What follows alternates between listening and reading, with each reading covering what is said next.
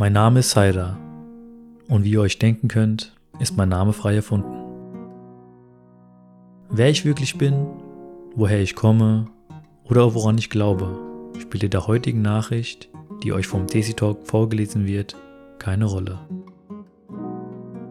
Heute möchte ich euch gerne etwas Persönliches, sehr Privates mit euch teilen. Meine Gedanken zu meiner Vergangenheit, die ich vor einigen Wochen in mein Tagebuch geschrieben habe. Weder möchte ich durch all dem hier persönliches Mitleid noch Aufmerksamkeit gewinnen. Ich bin mir sicher, dass sich viele Menschen, ob Mann oder Frau, sich in meine Gedanken wiederfinden werden. Wie oft setzen wir die Maske des Schweigens auf, um darunter zu weinen? Wir reden nie über uns, über unsere Probleme oder Sorgen. Wir wollen niemanden belasten und versuchen stark zu bleiben. Wir setzen für die Welt da draußen ein Lächeln auf, bis es uns innerlich zerreißt und wir nicht mehr wissen, wer wir wirklich sind oder wer wir sein wollen. Nach längerem Kontakt mit dem Desi Talk habe ich mich entschlossen, einen kleinen Teil meines Lebens preiszugeben. Der Tagebucheintrag ist wenige Wochen alt, klingt vermutlich verwirrend und aufgewühlt, aber meine Gedanken und Emotionen habe ich bewusst nicht zurückgehalten. Denn bis heute ist es so, dass es manchmal aus mir herausbricht und ich einfach keine Kontrolle darüber habe, wie es mir geht. Mein Ziel war, beziehungsweise ist es lediglich, die Menschen zu erreichen, die dasselbe durchmachen oder durchgemacht haben. Und ich möchte ihnen damit sagen, dass sie nicht alleine sind und sich nicht alleine fühlen sollen. Wie so oft im Leben ist es so, dass wir uns vieles selbst angetan haben, weil wir blind waren. Doch egal, was die Vergangenheit mit uns gemacht hat oder was wir mit der Vergangenheit gemacht haben, es liegt am Ende an uns, was wir daraus machen. Denn die Zukunft liegt in unserer Hand. Einfach in unserer Hand.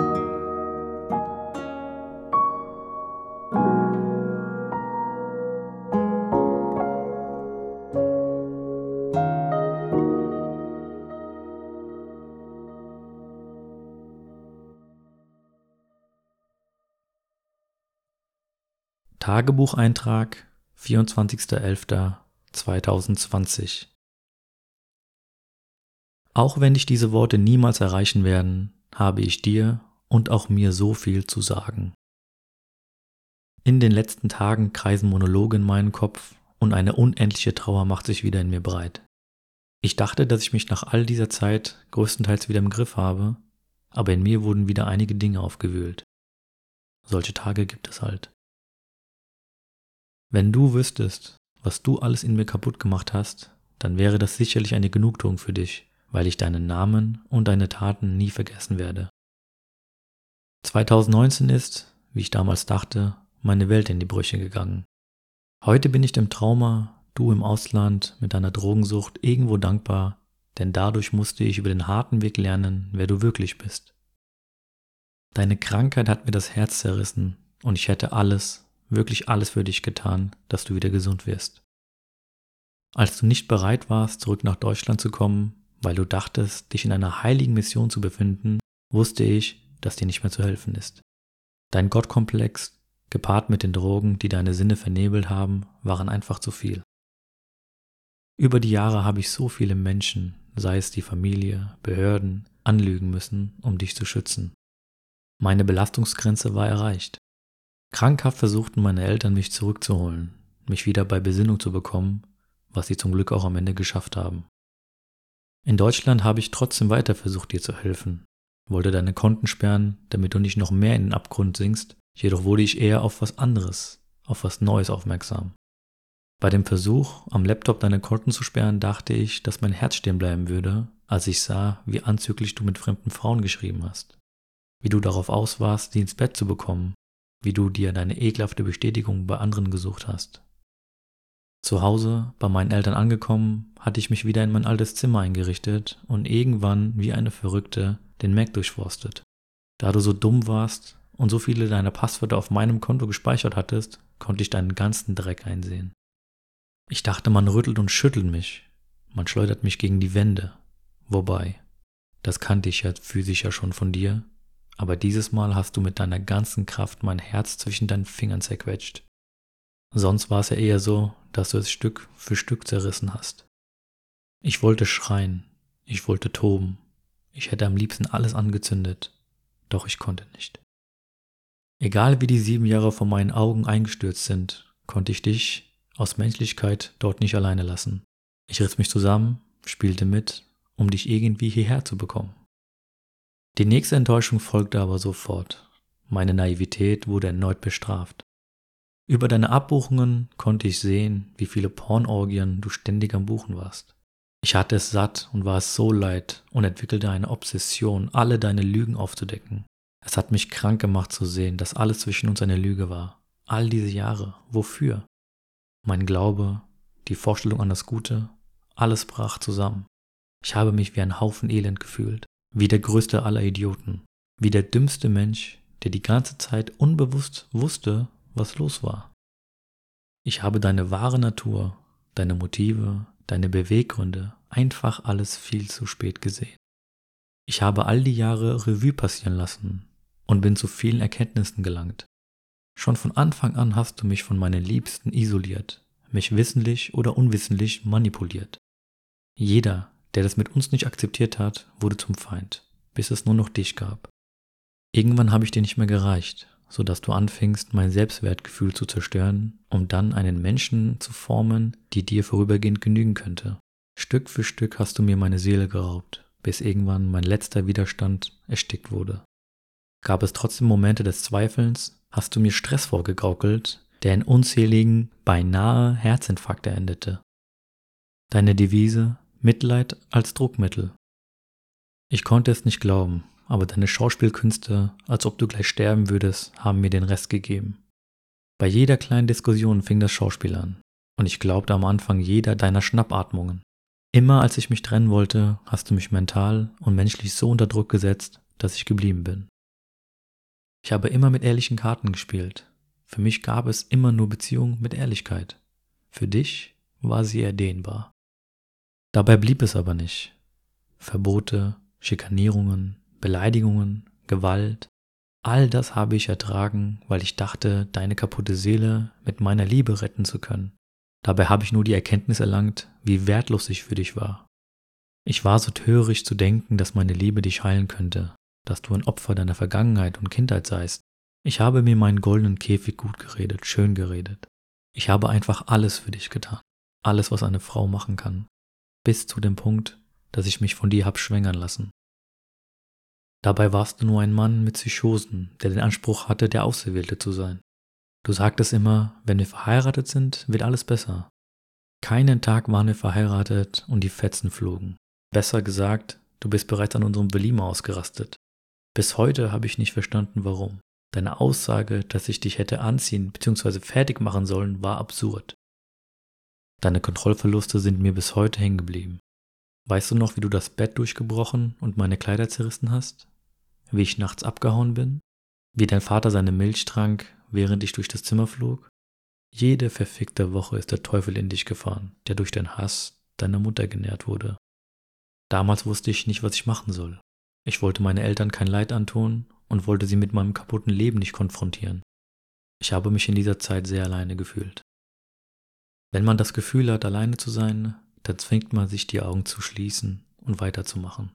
Das habe ich so oft getan und dir immer und immer wieder verziehen. Immer wieder tauchen viele Fragen in meinem Kopf auf. Ich frage mich zum Beispiel, ob du dir so ein Leben auch für deine Schwester gewünscht hättest. Eine Frau, die zum Sexobjekt wird, die sich wie eine Hure fühlt, obwohl sie mit ihrem eigenen Mann schläft. Eine Schlampe, eine Verfluchte, denn so habe ich mich eine lange Zeit gesehen. Zur Hure machtest du mich mit deinen kranken sexuellen Neigungen. Du hast mir meine Seele und meinen Körper genommen. Lang genug war ich dieses Spielzeug für dich. Aber weißt du was? Die wahre Hure bist und bleibst du. Ich habe mich so lange ekelhaft und verschmutzt gefühlt. Doch diese Dämonen habe ich hinter mir gelassen und bin jetzt im Reinen mit mir. Schau dich an, der all diese Jahre fremde Frauen für Sex bezahlen musste. Deine Widerwärtigkeit ist dir bestimmt bis heute nicht bewusst. Ich danke Gott, dass er mir unmissverständlich die Augen geöffnet hat. Er hat mich aufgefangen und mich am Ende mit diesem wundervollen Kind gesegnet, für das du bis heute keinerlei Interesse zeigst. Deiner Arbeit und anderen kranken Dingen gehst du anscheinend jeden Tag nach, aber bis heute hast du keinen Gedanken an dein eigenes Kind verschwendet. Aber weißt du was? Einen Vater wie dich braucht wirklich niemand. Das Einzige, was du zu diesem Kind beigetragen hast, war dein Sperma. Und da wünschte ich mir manchmal, dass ich einmal den Fehler begangen hätte und fremdgegangen wäre. Zwar würde mich die Gesellschaft ächten, doch du und deine Familie wären für immer aus dem Schneider. Dieses Geschenk, dieses wundervolle Kind hat mich durch seine Tritte im Bauch erinnert, dass ich für mich und für ihn einstehen muss, dass ich mein Baby, egal was komme, schützen werde und schützen muss. Und das werde ich ohne Zweifel tun. Egal, was ich bis heute alles von euch gehört habe oder hören musste, ich sehne mich nach dem Tag, an dem wir offiziell getrennte Wege gehen werden, wenn unsere Namen nicht mehr verbunden sind und ich von eurer Toxizität freigesprochen werde. Ich bin auf dem Weg, in mir die Selbstliebe und Akzeptanz zu etablieren, die ich über all die Jahre nicht entwickeln lassen habe, oder besser gesagt, nicht entwickeln lassen durfte. Zum einen denke ich mir, dass ich ein wirklich wundervoller, liebevoller Mensch bin, der unfassbar viel zu geben hat. Aber andererseits messe ich mich so sehr an meinen Leistungen. Ich vergesse, wer ich bin und sehe nur den Menschen, die ich vor der Gesellschaft bin. Eine Frau, die noch am Anfang ihrer beruflichen und akademischen Laufbahn steht. Ein Mensch, die nichts zu bieten hat, weil sie alleinerziehend ist. Ich schwanke oft von einer Sicht zur anderen und kämpfe mit meinen Gedanken. Ebenfalls habe ich Angst. Angst, irgendwann wieder jemanden zu lieben. Denn durch deine ständigen Missbilligungen meiner Person, das unzählige Fremdgehen, habe ich das Gefühl, zu albern, zu schlecht, zu unbelesen, zu unattraktiv zu sein. Als ob ich als Mensch nicht genügen würde, mir Eigenschaften fehlen, um akzeptiert und geliebt zu werden. Ich habe Angst, wieder ausgenutzt zu werden, Angst, mich wieder selbst zu verlieren, Angst, belogen und betrogen zu werden. Ich will einfach nur akzeptiert werden für das, was ich bin und wer ich bin. Ich bin dem Schicksal dankbar für diese Erfahrung. Ich weiß, dass ich während unserer gemeinsamen Zeit viel gelitten habe und mich das alles zu einer sehr verletzlichen Person gemacht hat. Jedoch wurde es, nachdem die Sache beendet war, alles viel besser. Täglich wächst meine innere Stärke. Ich bin dabei, meinen eigenen Weg zu finden. Ich habe mir Ziele gesetzt und ich weiß, dass alles gut werden wird. Ich habe nämlich keinen dominanten Narzisst mehr an meiner Seite. Ich atme wieder. Ich lache, obwohl ich dachte, es verloren zu haben. Ich albere rum. Alles Dinge, die dich ankotzen würden. Alles, was mir gut getan hat, hat dich gestört. Ich fühle wieder das alles und das kannst du mir nicht mehr nehmen. Ich werde stets im Interesse meines Kindes handeln und versuchen, ihn bestmöglichst zu erziehen, damit er nicht so wird wie sein DNA-Vater. Du kannst versuchen, mir das Leben zur Hölle zu machen. Ich habe weder Angst vor dir, noch vor deinen heiligen Kontakten, von denen du immer sprichst, oder vor der Gesellschaft. Ich glaube an Karma und bin der festen Überzeugung, dass jeder Mensch im Dies oder Jenseits für seine Taten gerade stehen muss. In meinem Fall versuche ich meine Seele von der Wut und Trauer vollends zu lösen. Ich vertraue auf Gott, der mir inshallah eine wundervolle Zeit geben wird. Auf ein starkes Ich und meinen Sohn.